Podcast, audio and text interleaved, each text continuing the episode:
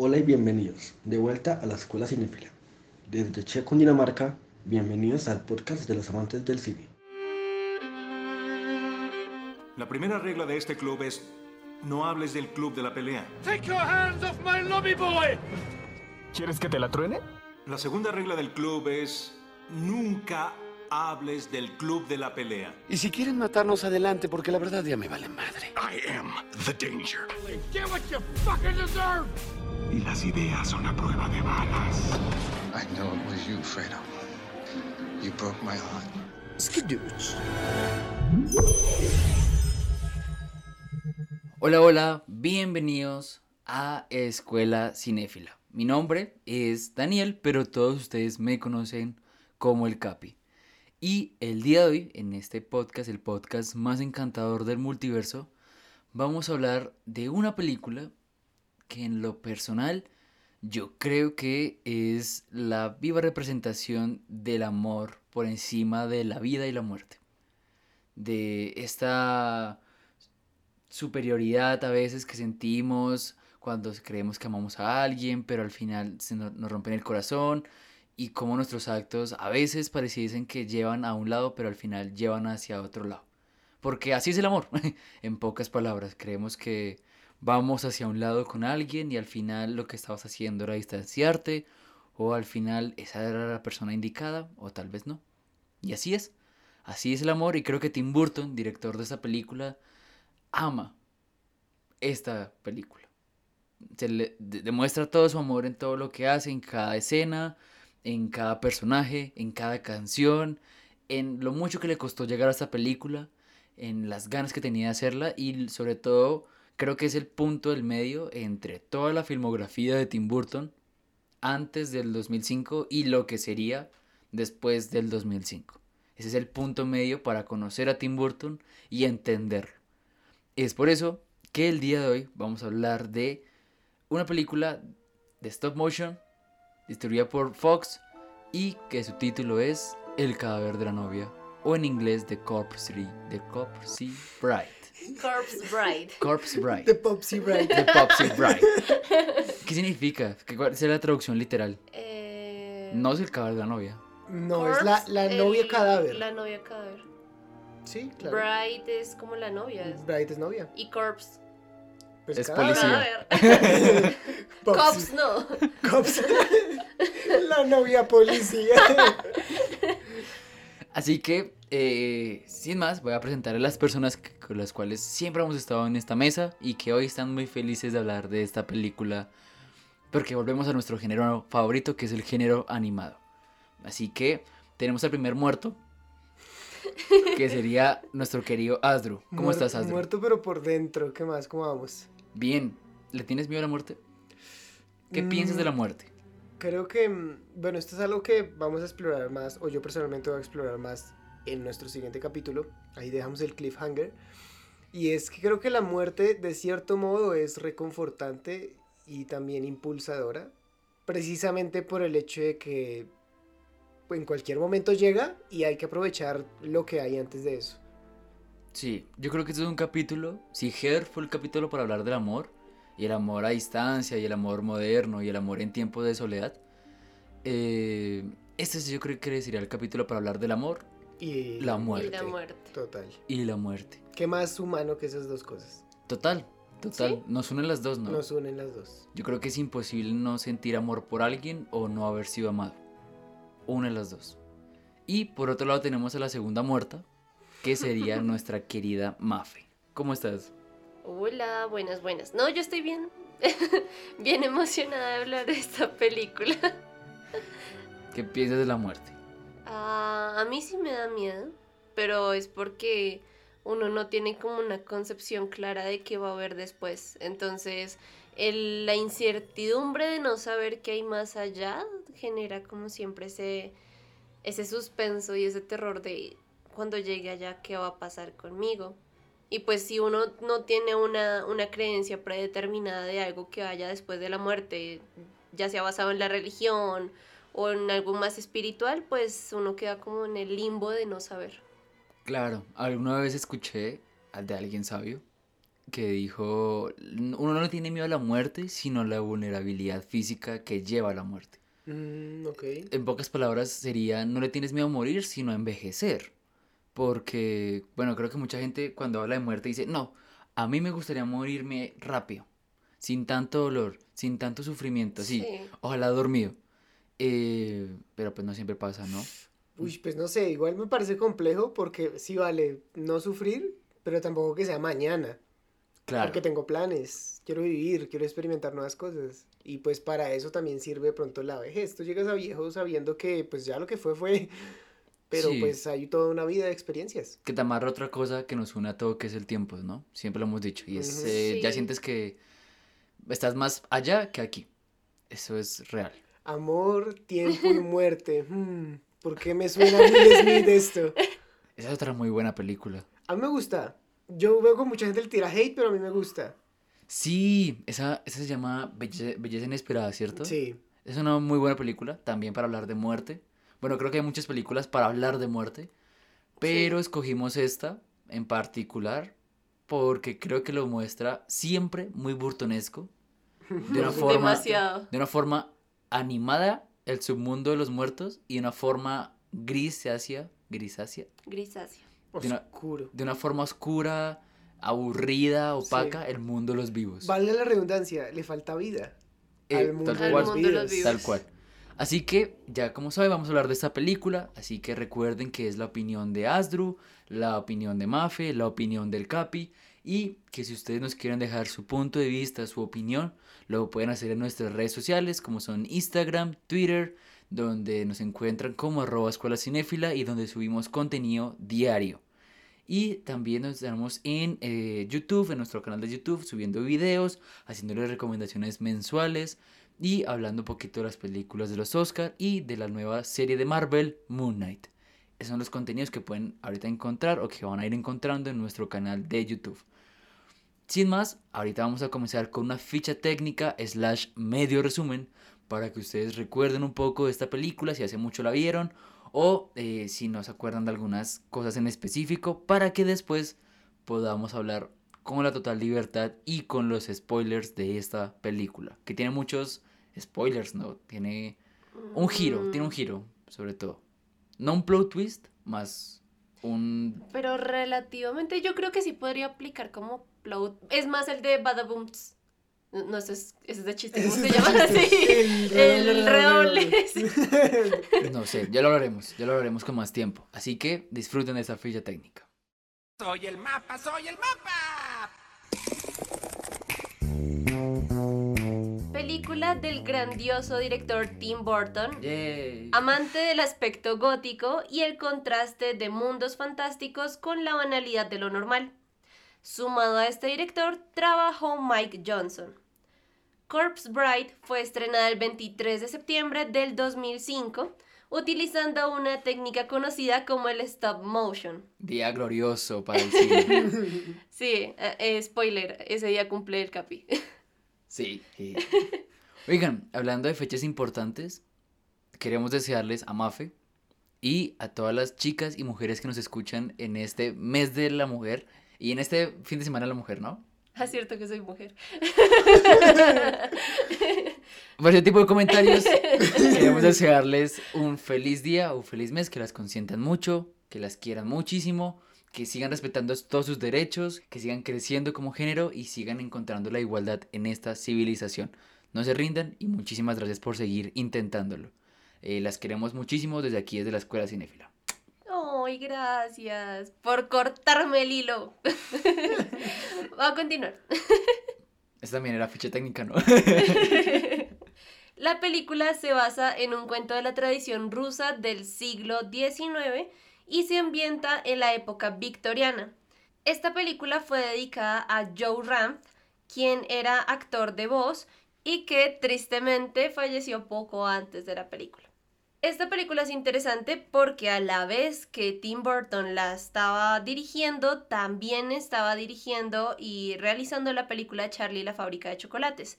Entonces tenemos elementos repetidos en ambas que estaban trabajando en simultáneo para sacar las dos películas.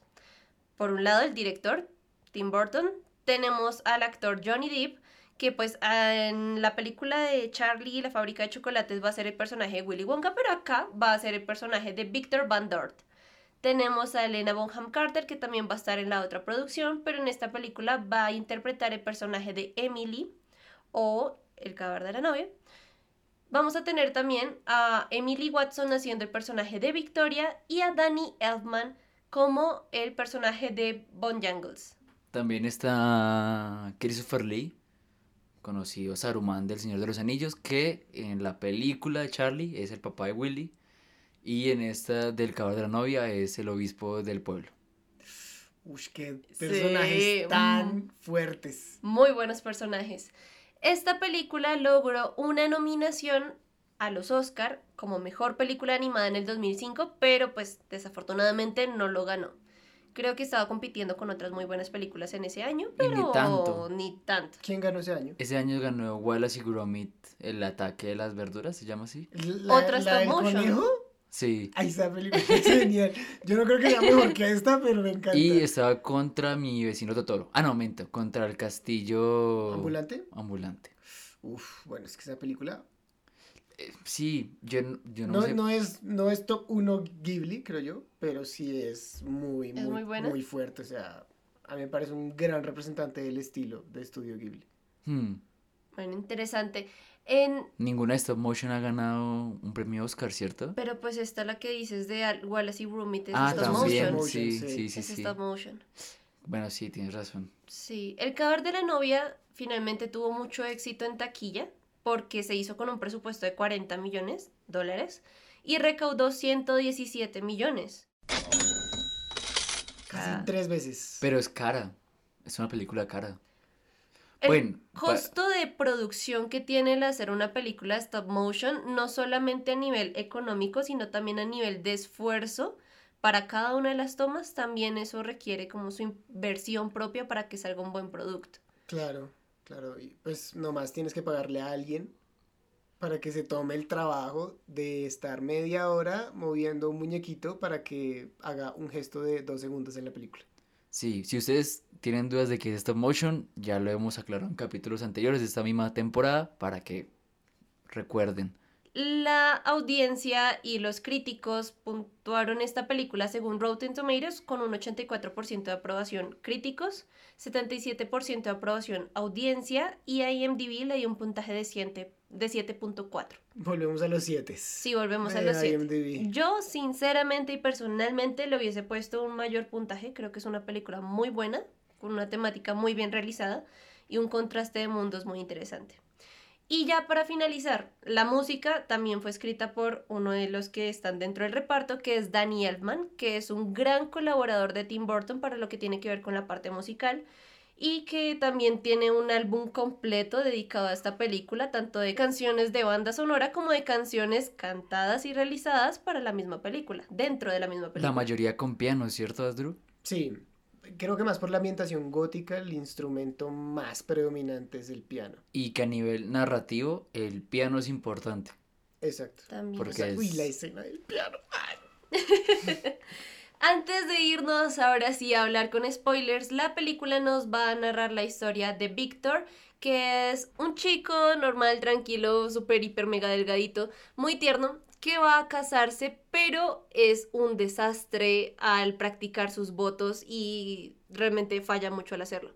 Entonces, al irse al bosque para practicar sus votos, a ver si por fin le salían bien, termina utilizando una estrategia y es recitar los votos y poner el anillo en una rama que había ahí dentro del bosque y eso va a llevar a que toda la trama se desenrede y se desarrolle a partir de este evento. Una rama con forma de mano. Eso es importante aclararlo, ¿no? Eso es muy, muy, muy importante.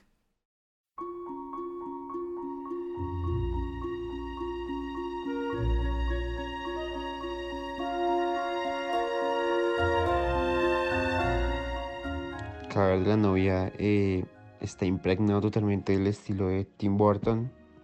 Como bien sabemos, el hombre es fanático de la animación. Se le da muy bien, por cierto.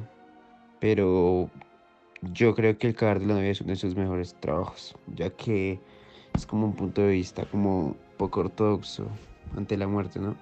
Que puedes estar estar vivo y muerto a la vez, pero que lo único que te mantiene vivo y que, que te ayuda como a salir eh, a flote puede ser el amor, ¿no? Bueno, realmente eh, me gusta mucho eh, El cadáver de la novia, siento que es una muy buena película y realmente pues demuestra eh, una de las mejores épocas de Tim Burton respecto a la animación stop motion. Tiene una realización muy buena que a pesar de haber salido en, en el año 2005, realmente tiene muy buen montaje y realmente la realización de la historia y la manera en la que se desarrollan los personajes es muy buena. El cadáver de la novia nos deja una increíble eh, reflexión sobre la vida y la muerte. Todo, nos cambia la percepción entre vida y muerte que tenemos eh, nosotros como vi- seres vivos. El contraste de esta película es- me parece espectacular. Eh, Burton, influenciado por el expresionismo alemán, trabaja con el, con el subtexto de una manera en esta película que la hace realmente grandiosa.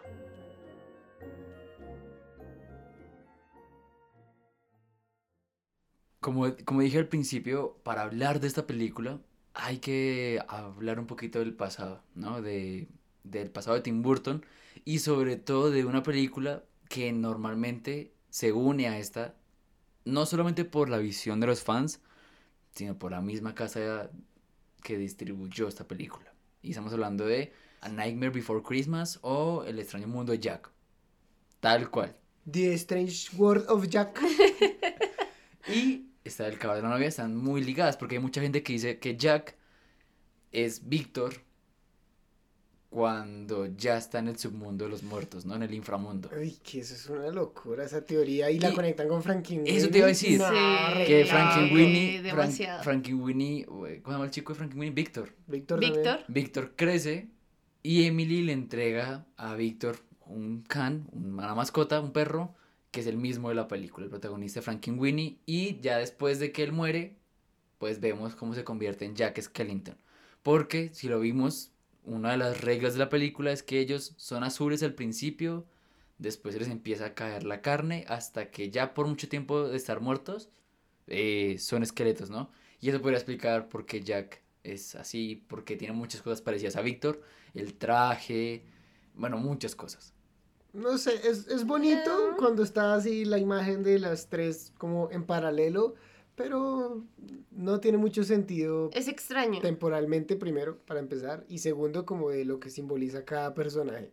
Víctor en el cadáver de la novia no tiene ningún rasgo de personalidad que tenga Víctor en Frankenweenie, no es el chico curioso científico, sino que pues su característica principal es el hecho de que es tímido y... Pero eso se podría haber mediado con el paso de la infancia o, o de la niñez a la adolescencia. Cuando tú creces, como que ese sistema de imaginación y creatividad se ve reprimido. No, igual por tiempo, por línea histórica, cronológica, no, no encuaja. A menos Porque, que Víctor No. haya conseguido una máquina del tiempo. sí, por- porque Víctor de Frankenweenie está en los 50, 60, Ujú. tal Sí. vez. Y pues obviamente Víctor Bondum está es en, en la época victoriana, ¿no? Época Ajá. victoriana. A menos de que sea una línea histórica inversa, o sea, es el mundo de. Tim Burton. Todo se podría. Hablando del mundo de Tim Burton, ¿qué características tiene este mundo? No estamos hablando de un mix de Tim Burton, pero creo Hay que Que hablar. podríamos. podríamos claramente, eh, creo que al igual que Wes Anderson y Tarantino, que ya pasaron por acá, Tim Burton tiene ese sello, tiene esa marca, tiene ese, esa forma de hacer cine. Y creo que de las cosas que más me gustan de Tim Burton, al igual que otro cineasta que es Guillermo del Toro, es que si Guillermo del Toro lo que quiere hacerte ver es que los monstruos que él crea no son nada comparado con los monstruos de la humanidad, yo creo que Tim Burton lo que quiere es mostrarte que la muerte y que esos monstruos, que esas cosas que te dan miedo, al final solamente son pequeñas comparadas con tu forma de afrontar las cosas. Por eso siempre vemos que en las películas de Tim Burton todo el mundo son oscuros, es un mundo muy extraño, pero al final nada de eso que está ahí nos va a hacer daño, porque los protagonistas siempre tienden a saber cómo solucionarlo, ¿no? Como a, a ser valientes, es la invitación de Tim Burton para mí. No, y el mundo, los mundos más divertidos siempre son aquellos a los cuales tú más le temerías. O sea, son los más pintorescos, los más coloridos, los más entretenidos, incluso musicalmente los que las canciones son una cosa de locos y te dices, ay, qué chévere estar acá. Sí, sí. Sí, Tim Burton es como el, el protector o el que redime a los raros, ¿no? Sí, Sí. total. A, a- a los apartados de la sociedad es como... Tú te puedes imaginar que Tim Burton era el chico no popular con sus dibujitos raros que... De hecho, eh, de hecho él hacía sus dibujos, eran un cementerio. Vea, o Sí. sea, eso es, eso es muy siniestro para la gente, pero tal vez nadie se tomaba el trabajo de ver si era un buen chico. Y Sí. Sí. sus películas tra- tratan también de demostrar como, vale, tú puedes estar en el círculo social y ser el validado de que si eres normal, pero eres una mala persona. Claro, y durante todas sus películas hay marginado, ¿no? Está, está- Jack Caesar, eh, eh, Jack. Siempre digo Jack Scissorhands, Edward Scissorhands. Alicia, por ejemplo, También la, bueno, Winona Ryder en Beetlejuice. también, Sí, sí, muchísimo, sí. mucho. De hecho, si no, si no es porque Charlie- son raros, no se desarrolla la película. Es que en Charlie el raro no... En el Charlie es El- Willy. El raro es Willy, desde Sí. niño. Sí, sí, sí. Charlie, Dumbo, es, Dumbo Charlie es el apartado. Dumbo es muy raro. Por eso es que El Gran Pez es totalmente interesante. Porque es Tim Burton en el mundo y el universo de Tim Burton, pero es la película más diferente de Tim Burton. Sí. Porque incluso Sweeney Todd y Ed Wood, que son otras películas consideradas serias de él, tienen el mismo patrón línea. del Sí. marginado. En cambio, Edward Bloom era popular, era cool. Pero Pero, esta- popular dentro de su imaginario y su mundo. O sea, todo el A mundo lo veía como, ojos este man es súper raro. A los ojos de su hijo, Sí. él es raro. Y todas sus historias, él no se las toma en serio. Bueno, ahí hay otra particularidad. Si hay chicos marginados, hay papás disfuncionales. De más. Tenemos al papá de Willy Wonka, tenemos a los papás de Beetlejuice, tenemos Sí. a los papás de Alicia, Tenemos, bueno, los papás... O sea, el, el típico papá ausente, extraño, que realmente no quiere conectar contigo porque te ve como un raro. Claro, mira los papás de Batman. Son muy ausentes, ¿no entendieron? Sí, lo entendí, no, pero qué no, horrible. qué malvado. Yo creo que por eso me gusta mucho esta película, porque es el centro, es el núcleo de todo este universo burtonesco. Porque creo que antes de El cadáver de la novia hay muchas películas que marcan el estilo de esta película. Sobre todo lo que es Jack y Beetlejuice. Miren, yo no había tenido el privilegio de ver Beetlejuice hasta hace una semana. También trata de la vida y la muerte y cómo son estos dos mundos irreconocibles. Pero en los, los, los muertos de Beetlejuice son azules, con pelo colorido. Toda la ambientación del mundo muerto es verde. O sea, es el caballo de la novia, pero en live action. Total. Es, Sí. es increíble. Yo, yo, no, yo no supe cómo, cómo no encontré esa similitud hasta ahorita que la vi.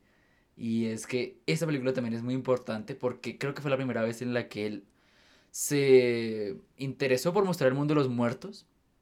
Porque, por ejemplo, Alicia es el inframundo, más no es el mundo de los muertos.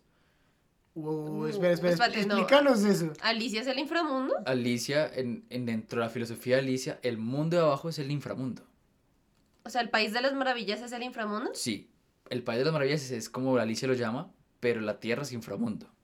O sea, son Ah, por lo que queda no debajo, entiendo. ¿no? O sea, Ajá. simplemente Más por lo que queda debajo. al- ah, Un mundo subterráneo, tal vez sería la traducción. Pero sí, lo que O sea, llama es infra, es debajo de. Ah, debajo Por lo que. Alicia cae ya, ya, ya, Para llegar ahí. Claro, claro. Yo Sí. me asusté, yo como Sí. así. No, no, no, por eso, por eso claro. Sí. Eh, en Beetlejuice sí está el mundo de los muertos, pero hay como una organización de asistencia al muerto, de qué hacer cuando te acabas de morir, de un espantador de seres vivos. Esto es otra forma de ver la muerte. La empresa de la muerte. Exacto. Ahora, como dijimos, vamos a hablar de la que se conecta directamente con esta película, que es Jack Skellington o El extraño mundo de Jack. Porque, para los que no sabían, sujétense de donde estén sentados o de Oh, por pie. Dios. Tim Burton no dirige El extraño mundo de Jack. Uno siempre piensa eso y no. Es inevitable, creo yo, porque tú ves el caer de la novia y luego ves esta y es como, ah, pues sí, sí, sí, podría ser el mismo, sí. Sí, y, y yo, yo viví con esa creencia mucho tiempo. También. Por dos, por So- tres. Sobre todo porque cuando se habla de esa, ah, sí, el extraño Jack, y uno dice, ah, sí, sí, sí, por lo mismo, ¿no? Por lo parecido que pueden llegar a ser. Pero no. Participa, pero no dirige. Sí, produce y escribe y es la idea, pero ya les contaré por qué no. ¿Y por qué es que esta El cadáver de la novia es tan importante para Tim Burton? Es- esa espinita que se pudo sacar. Porque esta película es dirigida por Henry Selick, el mismo director de James y el Durazno Gigante del 86. Sí. Otra que también se asocia muchísimo a Tim Burton. Que es súper rara. Y una que le encanta a Asdrúbal, que es Coraline del 2009. Es el mismo director. que en esta sí hay más cosas, ¿no? Stop motion vuelve otra vez, pero es así la gente no cree que es de Tim Burton. No. No, no es tan estilo Tim Burton. O sea, no más del dibujo, no. Sí, creo que hay más. No es tan oscuro, porque de hecho la idea es que el mundo. El mundo de la otra madre sea luminoso. Vuelve, encantador. vuelve, vuelve, Sí. vuelve, vuelve. Dos mundos. Ajá. Dos mundos. Pero. Pero. ta- Tal vez, tal vez, ¿sabes qué es? Creo yo. Les, el diseño de personajes. Sí, o sea, la, la base, la base gráfica de cada Ajá. personaje, digamos, para los de Tim Burton, son rostros más alargados, más Exacto, delgados. Exacto. Mientras que en Coraline ella es totalmente redondita, como tipo un rostro cuadrado. Ya desde ahí uno nota La mamá sí se diferencia. parece un, un poco a Burton. Sí. En la versión más La- mala. En la versión más mala, pero, pero pues está el concepto y en común como de marginados, muertos, se me ocurre también otra, que es Paranorman, pero por el estilo de nuevo, el diseño de personajes ya tú lo relacionas más con, por ejemplo, Box Trolls, Box Troll, sí. pero no pienses en Tim Burton. No, pero si al hablar de stop motion uno, uno siempre tiene que hablar de, de Jack Skellington. Sí. Sí. Y obviamente lo que Tim Burton hace después con esto, ¿no?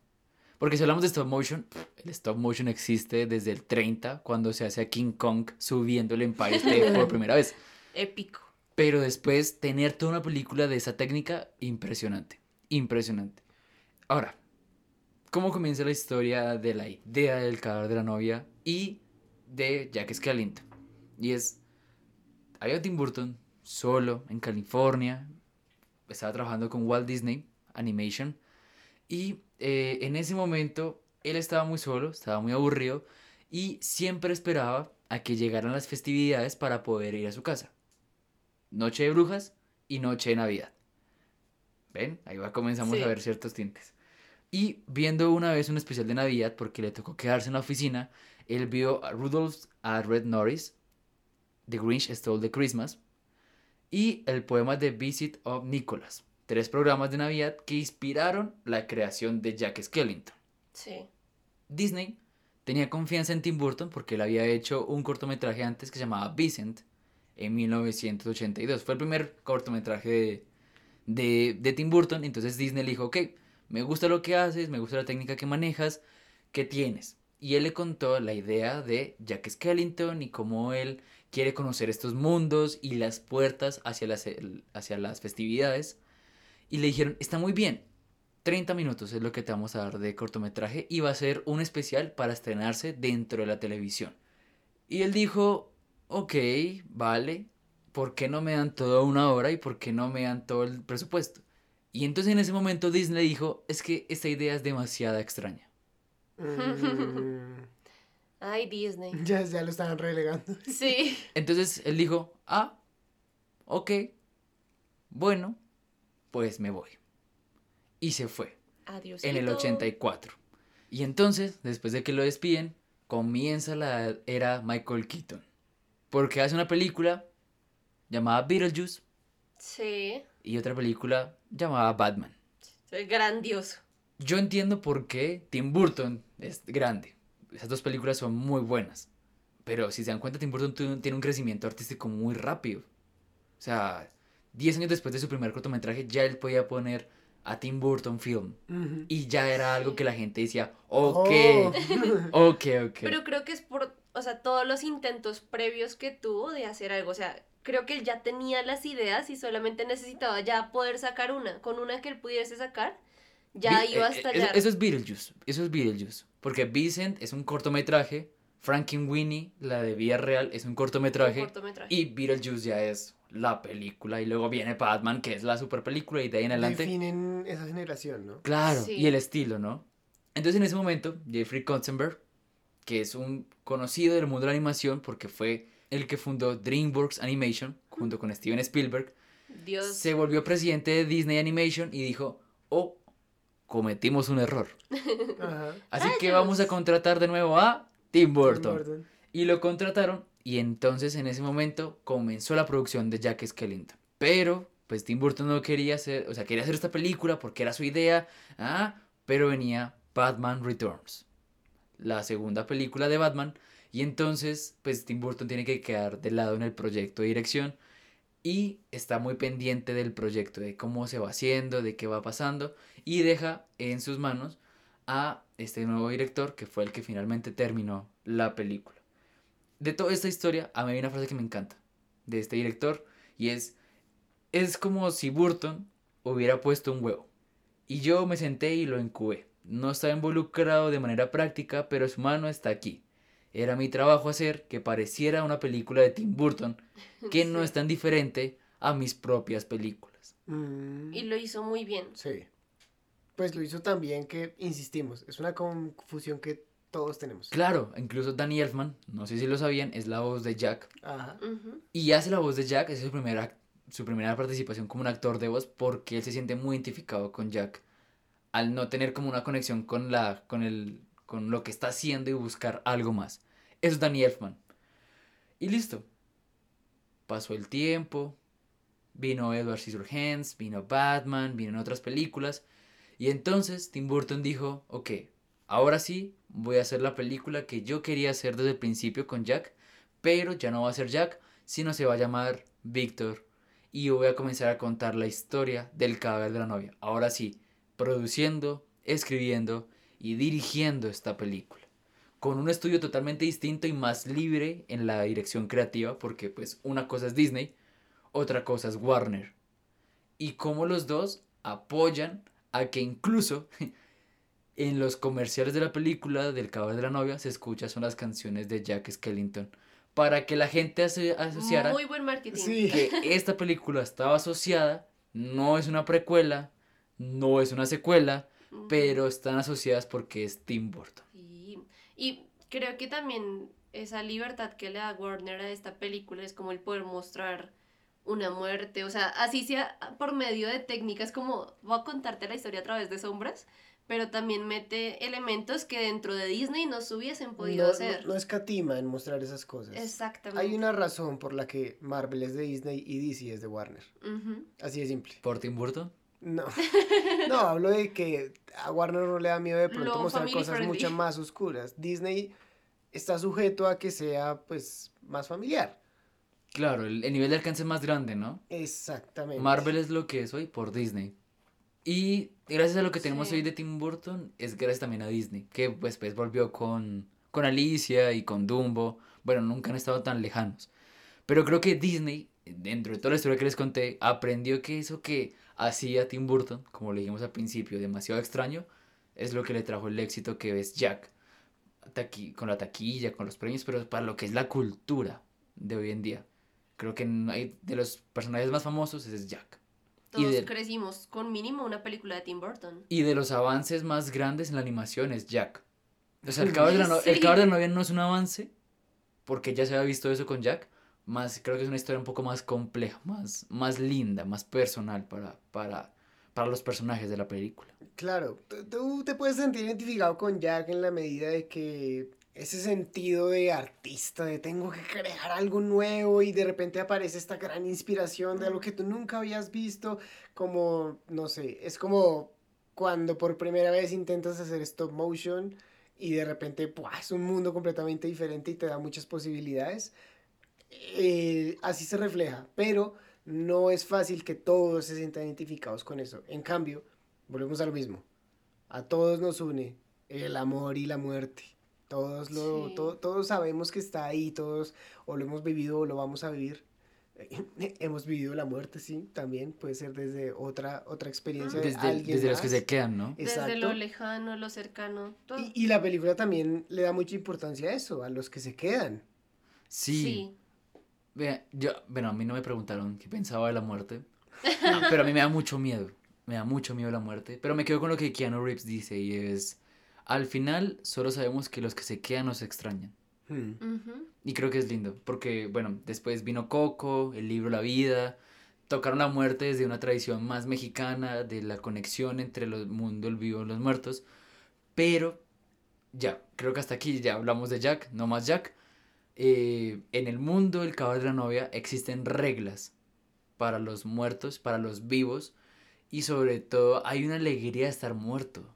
Pues es como el fin del el dolor, y por eso mucha gente también ve la muerte como una opción viable, y es porque a veces la vida es mucho más dolorosa de lo que uno piensa puede llegar a ser la muerte, porque uno no conoce la muerte. Entonces, todas esas esos castigos, esos sufrimientos, esos pesares que tú vives en la vida, en la muerte ya no están. O sea, se supone que tú en la muerte tuya no te preocupes por nada. Sí, eso me acuerda del personaje que, que es el conductor de la carroza. Sí. Que, que todo el tiempo está tosiendo y tosiendo y tosiendo, está enfermo, cae la carroza, lo arrolla la carroza y muere. Y cuando llega al bar está contento, está, ya no toso más, ya no toso más y está tranquilo, ¿no? Se le ve por fin hablando, se le ve contento.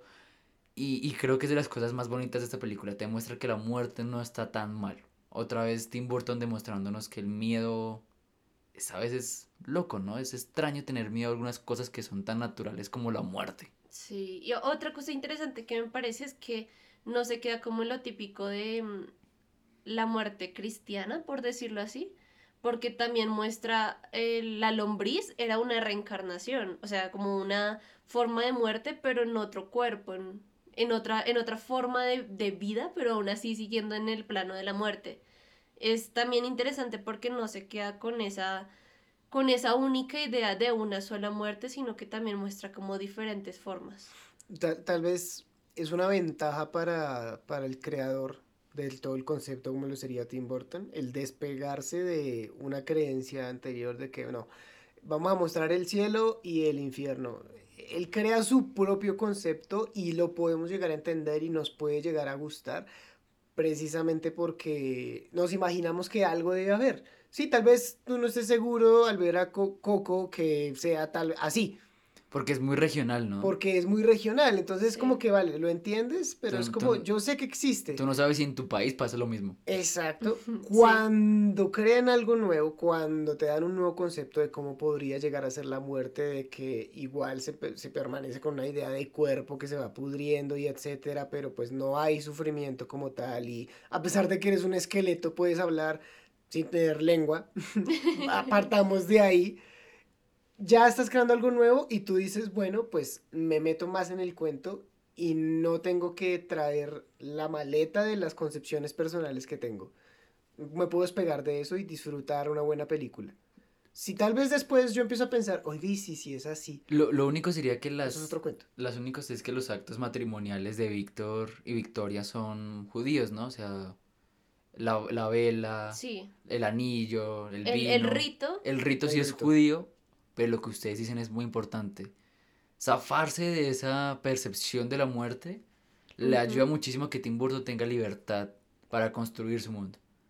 Tal vez no un mundo tan osado como el de Soul. Es que el de Soul ya es muy estructurado. Es más abstracto. El de Soul, el Soul es más loco Mm. aún. Sí. Porque el, el de Soul sí es occidental en cuanto a la cuestión de las almas. De, de lo que de esa de esa, ese- Sí. esa, fus- esa energía cósmica que vive dentro de ti que es protegida por tu templo que es tu cuerpo más hay un final que es un camino hacia la luz y hay un comienzo cierto Sí. Eh, Pero no sé, ¿hay una sociedad que no crea en almas? ¿Una no. cultura que no crea en el alma o en una existencia de algo no material que esté, que haga parte de nosotros? Yo creo que sí. Mira, ahorita creo que la modernidad nos permite conocer que hay diferentes tipos de creencias y diferentes tipos. o sea, y, y, y lo que tú necesitas es una persona que te convenzca de que algo existe. Mm. O sea, pero yo creo que con lo que preguntas, Drew, la línea del alma siempre está. Lo que sucede con el cuerpo es lo que cambia según la religión. Ajá. La concepción del cuerpo. Por ejemplo, Sí, o sea, ¿qué, qué pasa con el cuerpo? Si tú entierras el cuerpo, si tú lo cremas, si dónde lo dejas Si te tú, tatúas, si lo dejas ir en el si mar. te pones piercings. Ajá. Exacto. Claro, es, es, es, es cierto. Y creo que ahí comienza este, este mundo de los muertos, que es lo más atractivo de la película. Más, Sí. hace unos minutos, Asdru se hizo un poquito de chichi. Al hablar de una de las escenas iniciales que también me parece que es impresionante. Así que todo comienza con un día para una boda.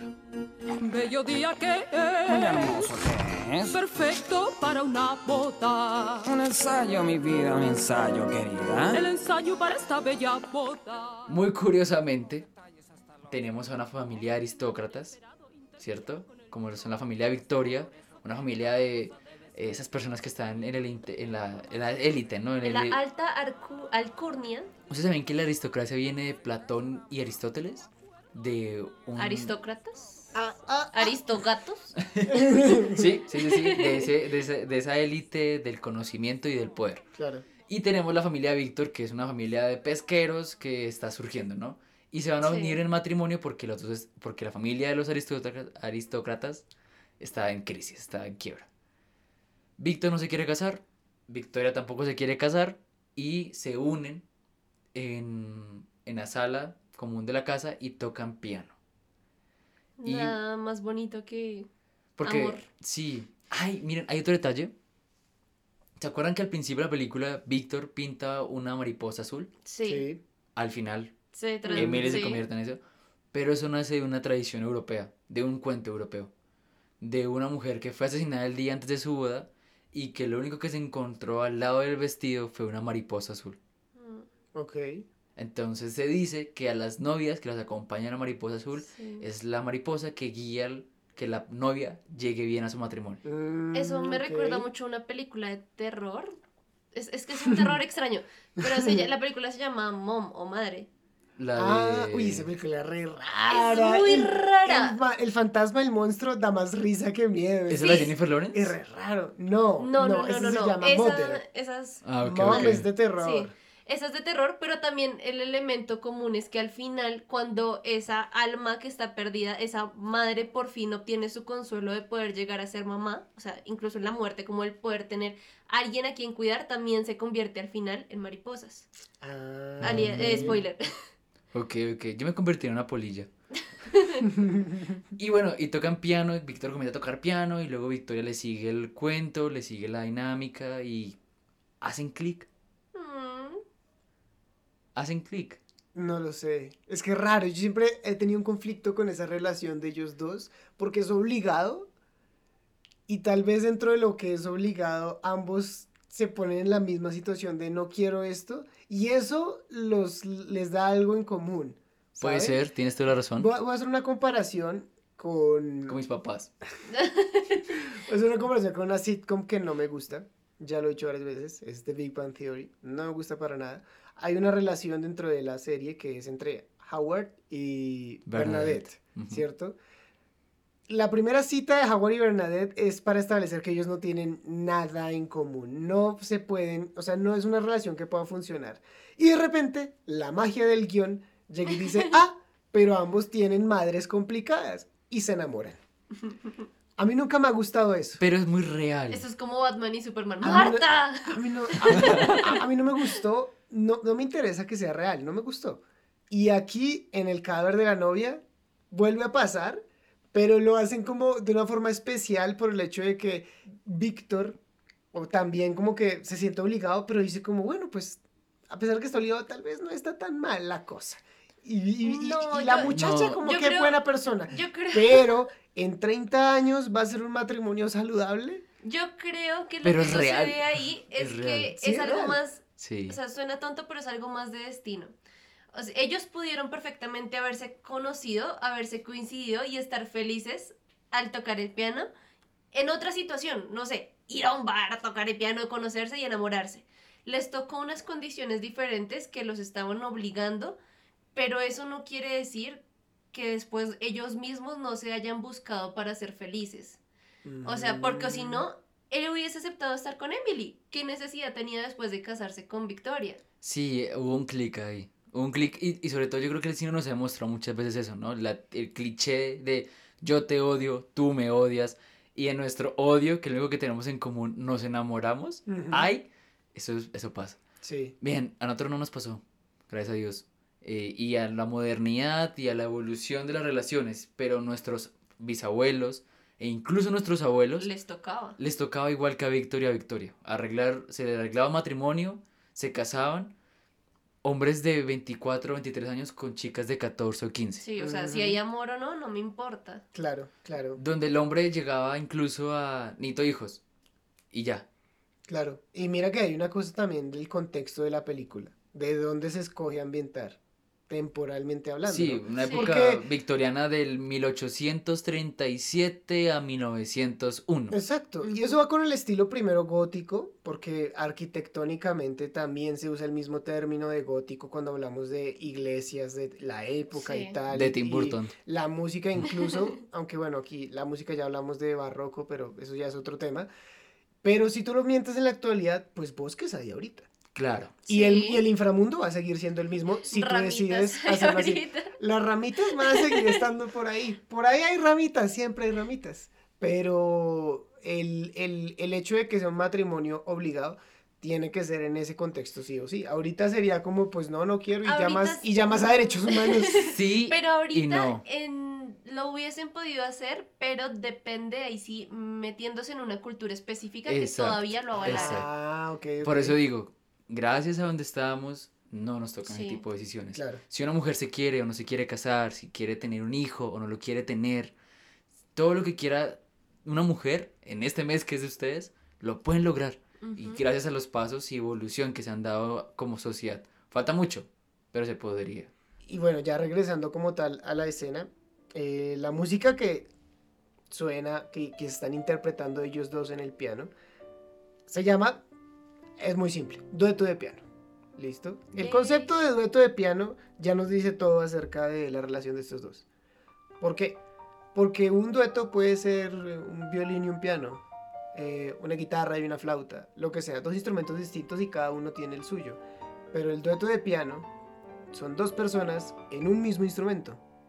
Dos personas obligadas a usar el mismo instrumento y a unirse a través de eso, pero que pueden crear algo hermoso. Qué analogía tan perfecta. Tan bonita. Eso no, eso no lo quería Tim Burton. Danny Elfman fue el quien le insistió. Le dijo, pongamos música, hagamos canciones, Sí. por favor. Y lo lograron. Hagamos Y- un musical. Porque, porque y lo merita mucho. Y, Sí. y se demoró más haciendo esta música que la de Jack.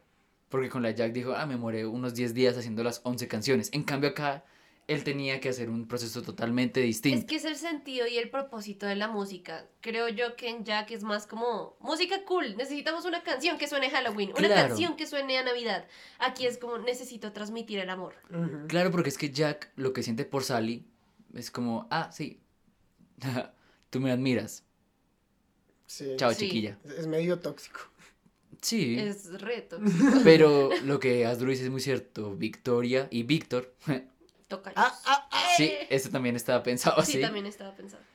eh, no querían, pero al final, al conocer al otro, se dieron cuenta que estaban en la misma situación y que el- no eran tan mala la situación después de todo. O sea, no querían sentirse obligados a casarse, eso no quiere decir que no quisieran enamorarse. Exacto. Durante ese ensayo fallido, no funciona, Víctor se siente mal, los papás de Victoria lo odian, los papás de Víctor sienten vergüenza, él se va al bosque y aquí, aquí es donde les quiero contar cuatro historias cortas, cuatro historias cortas. La primera es la que contaba Mafe de esa relación judía que es de Rabbi Isaac Luria de Safed, un místico del siglo eh, XVI, si no estoy mal, que lo que cambia principalmente es que cuando Víctor hace la historia de un hombre que no puede casarse y que al poner el anillo de bodas pues conoce a una mujer que está muerta, que fue una novia, que no logró casarse, que fue engañada y asesinada. Al final, lo único que cambia es que los rabinos de esa ceremonia eh, deciden no valer el matrimonio y la novia que queda viva y que se va a casar con el novio del protagonista decide vivir un matrimonio en honor a la novia muerta. No hay mucho cambio. Realmente el único cambio es que los rabinos son el que separan Son el matrimonio. Mm, ya. Es lo único. Esto se llama pogroms rusos. Y los pogroms rusos eran una forma que se hacía eh, anteriormente para contar historias que asustaran a otros tipos de sociedades, ¿no? unas historias fantásticas para poder dejar que no pasaran ciertas problemáticas. ¿Qué pasaba en el siglo IX en Rusia? A las novias se les bajaba de las carrozas y las mataban y las asesinaban y las robaban, porque la tradición rusa, la novia cargaba con una gran cantidad de tesoros y reliquias para poder ponerlas en el medio del O matrimonio. sea, la ponían como carnada para que nunca llegara la Y las robaban y las mataban, así que por eso se inventaron esta historia que pues después Tim Burton adoptó. Próspero Medime, otra persona, contó la misma historia en Francia, pero en vez de una novia era Venus, la diosa. Ah, ok. Afrodita de la. De, Eh, exacto. La De la Afrodita de los griega. griegos. En vez de una, un cadáver era la estatua de Venus que toma vida. Ah, o sea, le ponen el anillo a la estatua. Exacto. Y en España, un estudiante de Salamanca, eh, un estudiante de José de Espronceda, tiene una historia similar, la cual eh, es un hombre mujeriego que conquista a muchas mujeres y después la abandona y mata a una. O sea, el protagonista no sería Víctor, sino el otro sino el- personaje. El, Sí. el- el villano. Esta muere tristeza, pero luego en forma de espectro vuelve y busca a su novio y se lo lleva al cementerio para enterrarlo vivo. Ah, ok. Venganza. Aquí no existe Víctor. Exacto. Y ya por último tenemos dos. Una católica, en la cual un hombre se casa con una demonia, ¿cómo se dice? Un demonio mujer. ¿Demonio mujer? Una es que no mujer. sé, hay como muchos tipos de demonio. Porque ¿sabes qué pensé primero? Pensé en un sucubo. Puede ser, Ah, puede ser. Y se casan y al final pues el demonio no era tan malo y termina siendo un ángel que se va al cielo. Porque pues el, el matrimonio te hace ángel. High five. Lol. Y en la cultura islámica, pues es como cumplir un sacramento y eso Ajá. significa conexión con la religión. Mm, Puede sí. ser. La, en la enciclopedia de los hermanos de la pureza del siglo X, en la tradición islámica, hay una anécdota de un príncipe árabe que pierde a su esposa en la noche de bodas y que al perderla, cada noche de esa misma fecha, cada año, va al cementerio y se casa con ella una vez más, todos los años, por el amor que le tiene. Mm, Y ya, esas son las historias que Inspiran. son similares, más la directa es la primera que les comenté sí. la rusa. Y ya, esas son como las historias que inspiran un poco esta creación de la, de la película, más la directa es la primera. Pues bueno. Se acabaron los bordecitos. Ajá. Vamos a hablar de cómo te puedes casar con Groot. Porque se casa con la ramita. A mí, yo no sé. yo- En forma de mano. Sí. Sí. A a mí sí me parecía muy loco el pensar que, claro, la primera reacción de Víctor al ver que lo que hizo trae un muerto a la vida es como el miedo de, de, de, de- de, wow, wow, wow, ¿qué, qué, qué está pasando acá? Pero luego, como que así, así, así como Tim Burton nos convence de que ese mundo raro, ese mundo oscuro no está tan mal, Víctor también dice como, pues bueno, Suena hasta chévere. pues sí, la muchacha Sí. es como buena gente. Le- ¿Emily le da el beso de la muerte a Víctor? No. Explícate mejor. Yo, es que eso lo leí Mm, investigando para este capítulo de lo importante del beso de la muerte a Víctor. Pero yo no creo que le dé el beso de la muerte. Yo, yo tengo entendido que el beso de la muerte es muy parecido al beso del dementor. Ah, ok. Ese, ese beso que te quita el alma y que te mata. Sí. Mm, Víctor no, muere. Víctor es, no que, muere. es que esa es la cuestión. Igual que, que, que Miguel en Coco, él no está en el mundo que le pertenece. Claro. Y lo que dice Asdru, dice como, ah, ok, está cool, más no vemos ese, qui- ese, ese quiebre, ese crisis de, "Ah, me morí. No, no, él no está muerto, él sabe que no está ahí, está, está atrapado. Claro. Y ahí, ahí también es como ese debate de, bueno, ¿qué tan bueno sería saber el que hay una vida después de la muerte? Porque entonces es como que, pues te matas. Es como, ay, hay muchas deudas. Ay, el mundo de los muertos no va a tener deudas. ¿Y te matas? No, la duda es lo que también te mantiene en este mundo de pensar como, bueno, Tratando de disfrutar la vida. Hay que disfrutar la vida porque no sé qué haya después. No sé si, si se va la luz y ya hasta ahí fue. O si, eh, como nos lo, la, la película se lo demostraría a Víctor, hay una fiesta. Y a pasarla bien y a disfrutar de tus seres amados como lo sería su perro. O en dado caso cuando los padres murieran, lo que sea. O los que hayan habido antes como lo sería en Coco. Porque O como en el libro La Vida. o como en el libro de la Sí. vida, porque Miguel y Manolo regresan a la vida sabiendo que los está esperando algo mejor, porque la vida es muy dura, la vida es sufrimiento. Pero No. tenían, tenían algo por qué volver. O sea, en las otras historias también tenían algo por qué volver. Aquí, aunque Víctor sí estaba empezando a sentir amor por em, Victoria, era el sentimiento de, "Ah, pero es que yo allá, yo allá soy, no soy suficiente. Allá nadie me aprecia por lo que realmente soy. ¿Realmente quiero volver? Víctor es bien marginado. Sí. Sí. bien marginado. Eh, Manolo se muere. El, el, Sí, el, el, el- ah, el- sí. el choco- el choque en el libro de la vida es que Manolo se muere. Es como, "Ah, me morí. Ah. Ah, me morí. Y María no se murió. Bueno, esa es otra, es otra cuestión. Sí, En porque fue como, si muy- tú te mueres, yo me muero, pero ay, no, me morí yo y ella no se murió. Es muy Romeo y Julieta sí. la cosa, ¿no? Sí, es como, señor. Creí que se murió. Ah, plot Mm. twist, no se murió, pero tú, tú sí te moriste. En cambio, Miguel es como, ah, pues aquí estoy bien. ¿Para qué voy a volver? ¿Para poner la foto de otro? Tambo. Pero bueno, ¿quiénes somos nosotros para criticar. Coco? Ah, ¿Quiénes somos sí. nosotros? Y siguiendo con la historia, ahí viene mi canción favorita de esta película del cadáver de la novia. Hey, hágame caso, te quiero decir, al menos algunos que puedan oír. Te tengo una historia que te hará llorar de nuestra novia muerta algún tiempo atrás. ¿Cómo Tim Burton utiliza este sistema narrativo de la canción para contarnos la historia de Emily y la- la- la- la- el ritmo, la canción, el espectáculo visual? Porque hay momentos donde estamos en un bar y hay momentos donde la pantalla es negra y se ve fosforescente. ¡Wow! ¡Wow, wow, wow! Sí. Aparte la banda, como tocan, que tocan con sus propios huesitos. Y es todo. que es, es también el, el hecho de que, de que estás hablando del sufrimiento de Emily, pero pues ya se murió. O Suena sea, tan alegre. Es como cuando tú dices, estoy pasando un muy mal momento, pero espero que en el futuro me ría de esto. Y así va a ser, ojalá así sea. Así es muchas veces, uno dice como, "Ah, sabes, fue un muy mal día, pero ahora lo puedo contar con risa. Eso le pasa a los muertos. Y Sí, eso sí, le sí. pasa a Emily. Sí. Y a Eso todos a como, Emily. a todos que parece que se estuvieran burlando de lo que le pasó, pero no es así. Aparte porque dentro de todos los muertos que hay en ese inframundo, en ese submundo, Emily es la novia de todos. Es decir, es la pobrecita, la que no, la que no lo logró, la que, la que tiene el vestido de novia. Es la niña de todos, la consentida de todos. y Ah, que por fin tenga un esposo, eh, ya no es novia, es esposa. Ah. Porque es eso, ¿no? O sea, el matrimonio es algo muy importante. Para algunas personas es vital el matrimonio, casi que nubla todo lo que tienen que hacer. Hay gente que se pierde en el matrimonio y hay gente que no pasa de ser novia a esposa. Hay gente que no lo logra. Ok.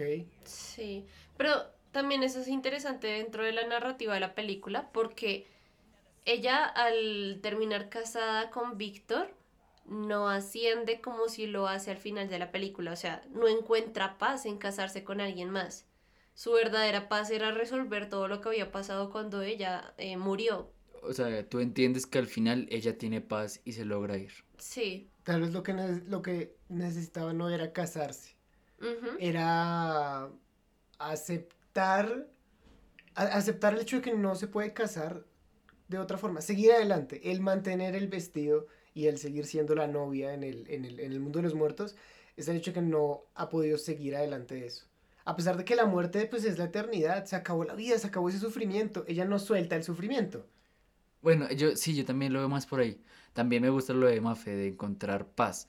Lo que me lleva a pensar, Emilia al final entonces no volvería al mundo de los muertos. Lo que a mí me deja la visualmente es que ella no, no vuelve como tal al mundo de los muertos. Por consiguiente, o sea que todos los que están en ese mundo de los pensando, están... Es como si fuese un No tipo de extraño de purgatorio de algo pendiente. Hmm. Y eso no, es ella- raro. allá están muertos. Sí, es que ya está. No, no, o sea, están no quiere decir que no estén muertos, sino que fueron, llegaron a la muerte con algo pendiente que hacer. No, yo creo que Emily sí vuelve. Yo creo que Miri también vuelve. Pero vuelve dif- diferente.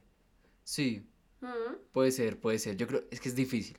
Es difícil porque estamos suponiendo porque no hay más material. Sí, pues es que ahí el único contraste sería como cuando ya se van los otros muertos. Sí, abren, Pero ¿cómo abren se una puerta y se van. Exacto, se van caminando, como si, ay, con permiso, voy a la puerta de la muerte. Eso me parece genial. Pero bueno, Víctor está en esa crisis, quiere volver. Emily, le, Emily es una buena chica. Emily. Ay, sí. Es hermosa. Emily es una buena chica. Emily es hermosa. Y Victoria también es una buena chica. Sí. Sí. Bueno, bueno, Emily. Yo me hubiese quedado con Emily. Vamos. Emily o Victoria. Emily. Emily. Eh, Emily, sí. Victoria. Ah, tú sí te hubieses A quedado mí con me gusta Victoria. más Victoria, sí. Ok, bueno, y vemos, hay otro elemento, ¿no? Que dicen que el perrito que le regala es el, Ajá. es el de Frankie Winnie y es el perrito que tiene la luz en la nariz en Jack. Y eh, vemos y entendemos que aunque están juntos, no están de acuerdo en muchas cosas Emily y Víctor, porque no se conocen y ya están Sí, no. casados. Y entonces nos enteramos que no están casados. Porque hasta que la muerte los separe y la muerte ya los separó. Ajá. Entonces, Víctor dice, ok, listo, ya estamos casados. Ok, guiño, guiño. Entonces vamos a irnos a presentarte a mis padres. Guiño, guiño. Entonces encuentra una forma de Mal- que mal eh, chico, mal el chico. chamán sueco... Pinche Víctor. Bueno, uno lo entiende al muchacho. O sea, está Sí. asustado. Es que él está vivo. Pero él puede ser honesto con Emily. O sea, Emily le mostró toda la pureza y felicidad que sentía. Yo sé que Por- él no lo lo hace por arruinarlo, por pero también que le costaba ser honesto. Por lo mismo, por lo mismo, por lo Es que mismo. él no le quería romper el corazón. Es que Víctor es un buen muchacho. Es un buen Es muchacho. un buen muchacho, Es que pero utilizó al malos ser un medios. buen muchacho hizo malas cosas. Sí. Claro. Porque tenía miedo de, de ser un mal muchacho. Como todos los buenos muchachos, lo hizo no por herir a la persona, sino por inocente. Sí. Porque creyó que en, en- en- yéndose arriba, ella se hubiera dado cuenta de que, ah, no. Entonces ellos se van arriba, ella se queda ahí esperando, así, nada, nada, Y es que aparte la deja esperando el muy Y él se va malvado. Y en un bosque. Que ella la mataron en un bosque. A Mafe le dolió mucho esa escena. No, ¿cómo se o sea, dar ¿cómo, cuenta? cómo la va a dejar ahí botada? Sí, sí, duele, duele. Duele porque aparte tiene como dos amiguitos, el, el y el malo, el gusanito y la araña. Y la Ah, sí, araña. sí, sí. Y ellos le dicen como, no va a volver, él está vivo, usted está muerta, hello. Y ella sigue creyendo en Víctor. Está fuera de tu liga, le dicen. Sí. Qué deprimente. Y entonces él busca a Victoria, le dice como, mami, estoy casado con una muerta. Y tampoco se la alcanza a decir bien, es como... Y ahí llega Emily y se la Es lleva. como, mira, a ver, es complicado la vaina. Y ella como... No eres tú, soy yo. Y ella tratando de entender cuando aparece un zombie por la ventana. Desde la perspectiva de Victoria debe haber sido muy divertido. Y ya, y se la llevan. Se lleva a Víctor y entonces Victoria queda ah, choqueada y dice, ok, mi prometido se lo llevó una muerta, entonces bueno, hay que hacer algo. Y aparece este personaje que es el hombre, ¿no? Es el, el seguro, el de la plata, el del Sí. estatus. Se llama como Benny algo. es Danny Elfman, pero aquí le vamos a decir el tarado. Sí. El tarado. El que, el que los papás dicen como, ay, qué hombre, qué grandioso. Ay, deberías Nah. casarte con él. Miren, yo estoy viendo Betty la Fea. El Armando. No, el desgraciado. Ese es. Y entonces él dice como, ok, ya que el muchachón se fue, pues yo me caso con su hija, ya que ustedes son ricos. Guiño, guiño. Y entonces, en el pueblo se hace viral, top trending, que Víctor Top trending. se fue. Es tendencia. Sí. La El buena. señor de la campana todo. Tendencia número uno. que Víctor se fue con otra. Y entonces él se da cuenta que lastimó a Emily, confundió a Victoria. Y entonces dice, bueno, pues va a pedirle disculpas. ¿Y qué pasa, Astro? Hay una escena Again, Sí. volvemos al piano. que ya no es Victoria y Víctor, Ahora es Emily. Y ahora es Víctor llegando a Emily, Sí, tratando de alcanzarla a través de ese acto de tocar juntos. Porque yo no me acuerdo si Victoria alcanza a tocar piano con Víctor al principio. O, o- o- o él llega y se sorprende y deja de tocar. Lo que pasa es que Victoria es la que llega y, y es más, es más como suave la cosa. En cambio, Víctor llega y Emily la mira con una cara. Con Como, una cara de "Esta "Este inmunda". desgraciado". Está dolida. Sí. Sí. Está triste. Está, está llevada, está muerta. Está lleva. Muerta en vida, pero muerta en muerte. Oh, Pues es que es raro que leen sentimientos a un muerto. pues es que eso era lo que Y más le tantos frustraba. sentimientos. Eso era lo que más le frustraba, que no podía sentir el dolor, pero aún así lo. eh, o sea, es como saber cómo se debe sentir, pero sin poder sentirlo. Esa, esa canción que hizo Mafe es muy bonita. Si me quemo con la vela no siento el calor. Si un cuchillo me atraviesa no hay dolor. Esa canción de cómo Emily dice, si me acuchillo y pasa mi hueso y mi carne no siento dolor, pero aún así lo que él me hace sí me duele. ¡Ah! ¡Qué dolor! O sea, es estar tan muerto, pero a la vez tratar de sentir vida, algo de vida, lo que le duele tanto a Emily. Y bueno, al final eh, se dan cuenta de que hasta que la muerte los separe, pues, guiño, guiño. Es más literal de lo que parece. Ya los separó, entonces no están casados. Entonces Emily se siente muy triste y Víctor, porque es un buen muchacho, Mm. dice, ok, si es lo que te hace feliz, yo voy a morir para que estemos juntos acá juntos.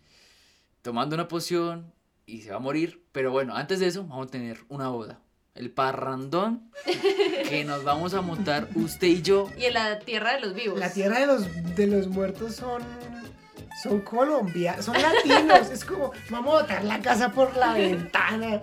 Exacto, y dicen, vamos a tener una boda. Se llevan el bafle gigante, el sombrero volteado y todo. Ta, ta, ta.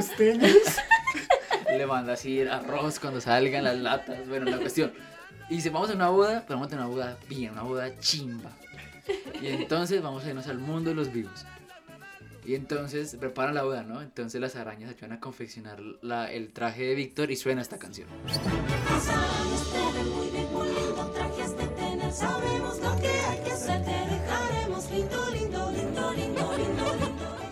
Que es la misma de los papás al principio.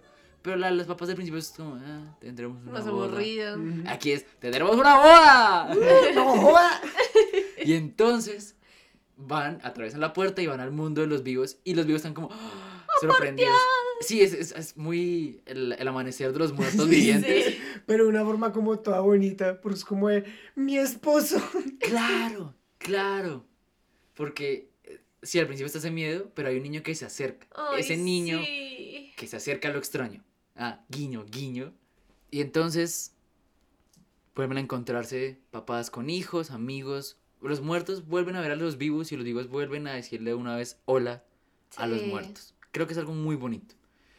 Aunque hace unos minuticos se había casado Victoria con el baboso.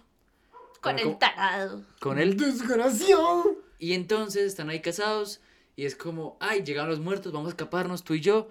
¿Dónde están las riquezas de tu familia?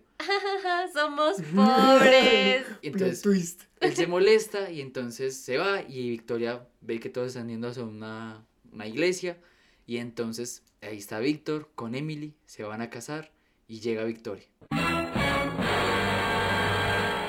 Oh, por Dios. Y como el Shrek, yo me opongo. No, ni siquiera. Ella toda asomadita, toda noblecita, Sí. como... Ahí se fue. Santa Cachucha ya dijo la frase. Éntrale, Chuec. No, aquí ella sí. Ya sabe que lo está perdiendo. Sí.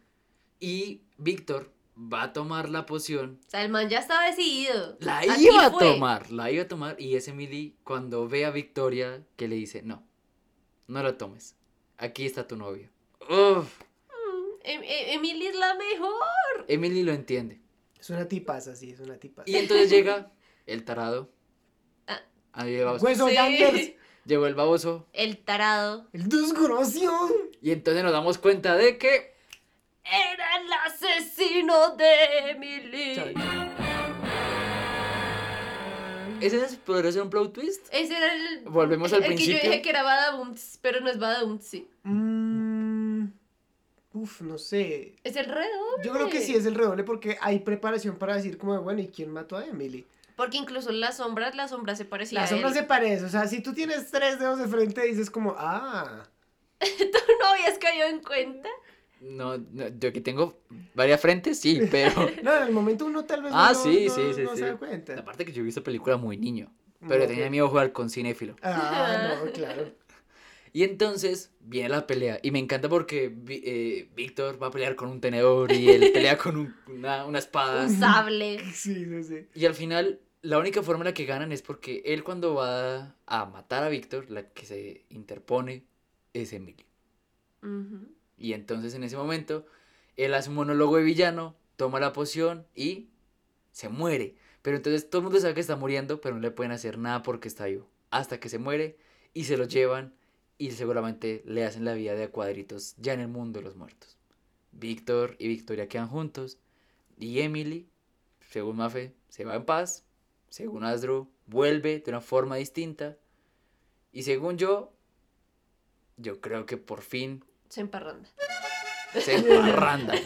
No, ya se emparrando antes. Y yo creo que Emily lo que pasa es que se une con el amor. O sea, sé que suena muy ficti, pero como en Star Wars los Jedi se van y se unen con la fuerza y hacen que la fuerza sea mucho Ah, más se une potente. con el todo. Ella se vuelve el amor.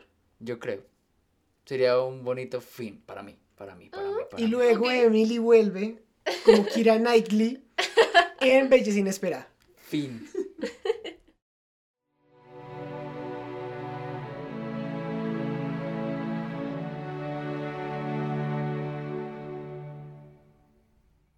Llega lo inevitable, La muerte. el final. El final de este capítulo, que esperemos que haya algo después, así como lo hay en el glorioso mundo de los muertos. Y llega la recomendación de mi parte. Así como esperamos que lo haya en el glorioso mundo de los muertos, exacto. No Mm, sabemos, También puede ser. puede ser. Como la materia, ¿no? Si tú eres todo alguita ahora, puede que cuando te mueras no eres nada, ya, fin. Exacto. Pero Chao. la materia no se elimina, se No sé- transforma. Ajá, se transforma. Mm, interesante. Bueno, llega la recomendación de mi parte. Ya se habrán dado cuenta por anteriores recomendaciones, otros comentarios que haya hecho, que yo consumo mucho contenido de YouTube. Y entre estos contenidos hay creadores que considero yo de los mejores que hay. DayoScript, Jaime Altozano, Escuela Cinéfila. ¡Eso! No lo digo por obligación, ¿eh? Vayan a visitar nuestro YouTube. Y uno de esos es una señorita arquitecta, la maestra de la performance y la reina cósmica Ter. Es uno de mis canales favoritos y hoy les voy a recomendar el que creo yo es su mejor video. Este video se titula Como espero que sea el mundo dentro de mil años, en donde ella nos va a ilustrar toda una idea súper loca de cómo podría llegar a ser el mundo en mil años, cómo las redes sociales pueden evolucionar a través de animación y dibujo. Muy prudente con el capítulo de hoy.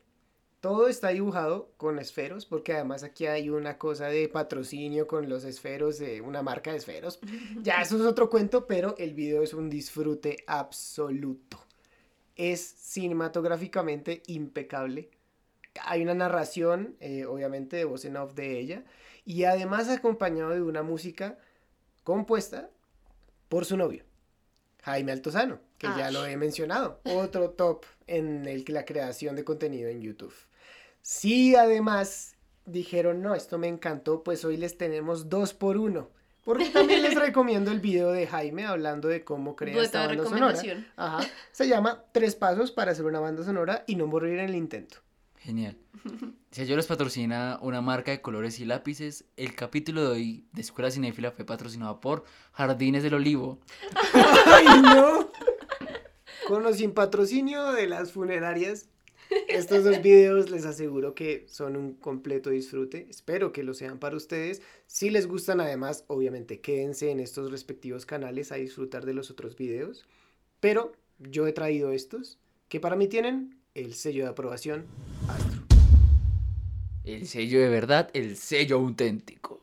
El que es. El que no está muerto. Es que estos chistes son muy difíciles de hacer, chicos.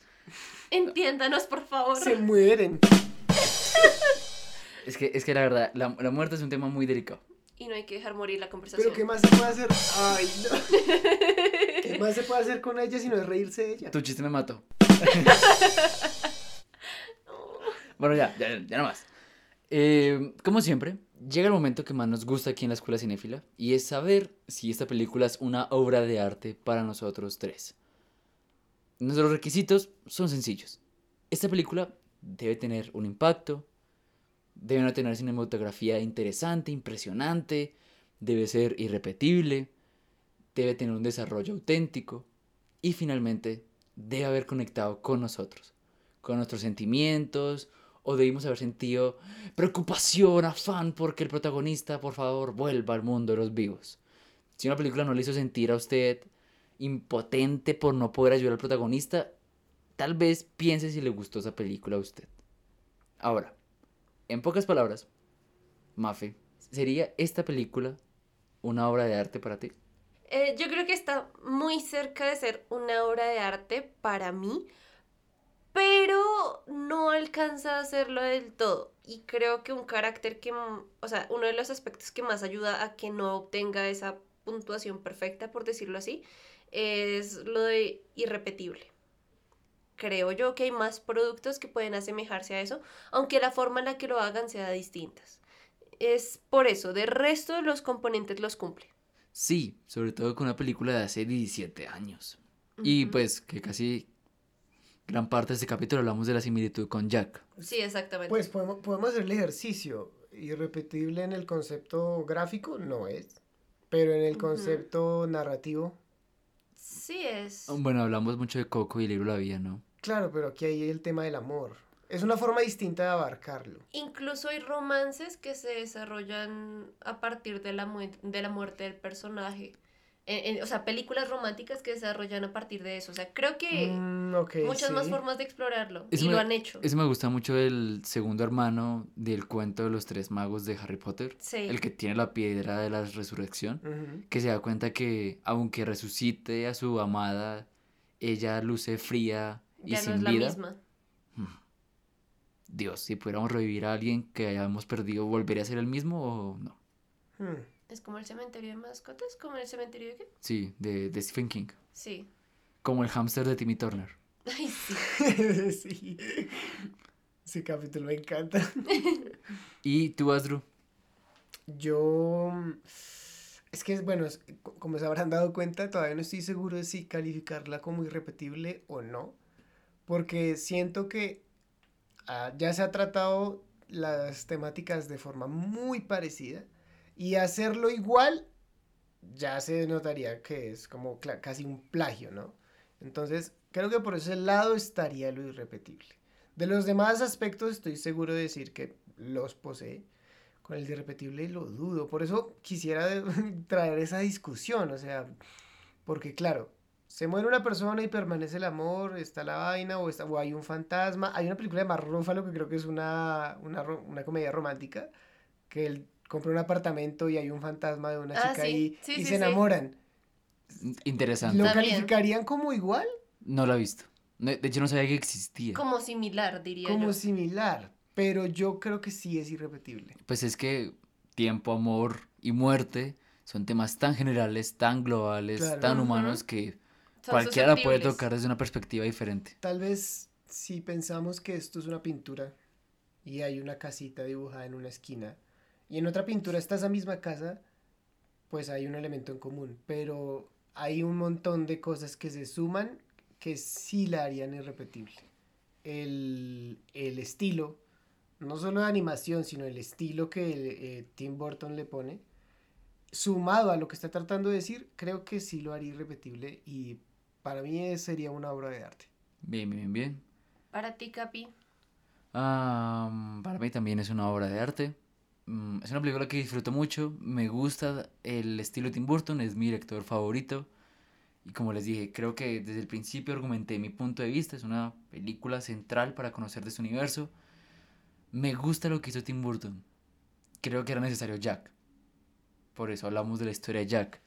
Creo que hay muchas cosas de esa película que me gustan y las que no me matan no están acá. Y mejoran la película. Em, y creo que tengo buenos recuerdos con la película. Me gustaba bastante de niño. La transmitían por televisión. Ahorita está en plataformas Sí. de streaming y cuando tengo la posibilidad la veo. Me gusta. Eh, bueno, eso siempre pasa, ¿no? Las ponen, las quitan en el streaming. Me quedo con una frase. Me quedo con la frase de Emily a, a Víctor y le dice, yo te amo, Víctor, pero no eres mío. Cuando le tiene que dar su mano a Emily, me parece que eso es lo que vuelve irrepetible la película. El hecho de, de que al final las tres protagonistas son buenos, son personas de bien, son personas que se aman. Ta- a- Emily ama a Victoria al punto de entregarle la posibilidad de ser feliz. Mm, bueno, No, no estoy de acuerdo, pero, pero está bien. Si Yo creo están que se- conectados se los entiende. tres, más Sí. bien, por el Se sentimiento de amor. No creo que se amen, Emily. O sea, yo creo que es más que los tres comprenden el verdadero sentido del amor. Ok, O sea, el va, amor- Sí, me gusta más así. E- Emily sabía que su forma de amar era dejando libre a Víctor. Ajá. Sí, y dándole como esa fuerza, ¿no? Como ese coraje a Víctor. Sí. Lo que él necesitaba de valentía para ser el hombre que Victoria necesitaba. Ujú. Y Victoria se necesitaba dar cuenta que amaba a Víctor. Y creo que eso es muy bonito. Creo que, aunque hemos visto muchas películas de muerte y esos dos mundos que a veces parecen tan lejanos, pero que al final de cuentas tú vas a estar en los dos mundos en algún punto, pues esta película es especial en ese sentido. Así que bien, esa fue nuestra opinión de esta película, una película de la cual nos divertimos hablando y de la cual pues teníamos que hablar sí o sí. Creíamos que no teníamos tema y miren, había mucho que hablar de, Mucho.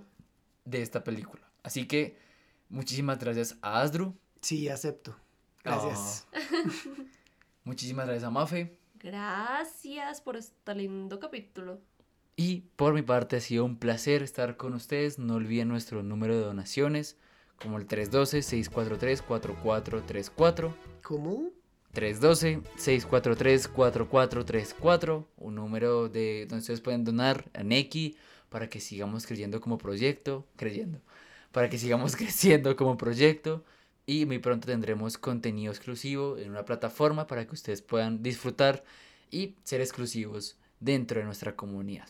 Así que ha sido un placer estar con ustedes. Sigan apoyándonos en nuestras redes sociales.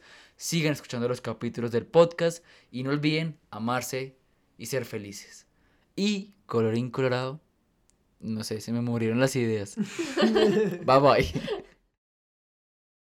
Gracias a todos por venir. Mil besos, mil besos, mil besos, mil besitos, besos, mil besos.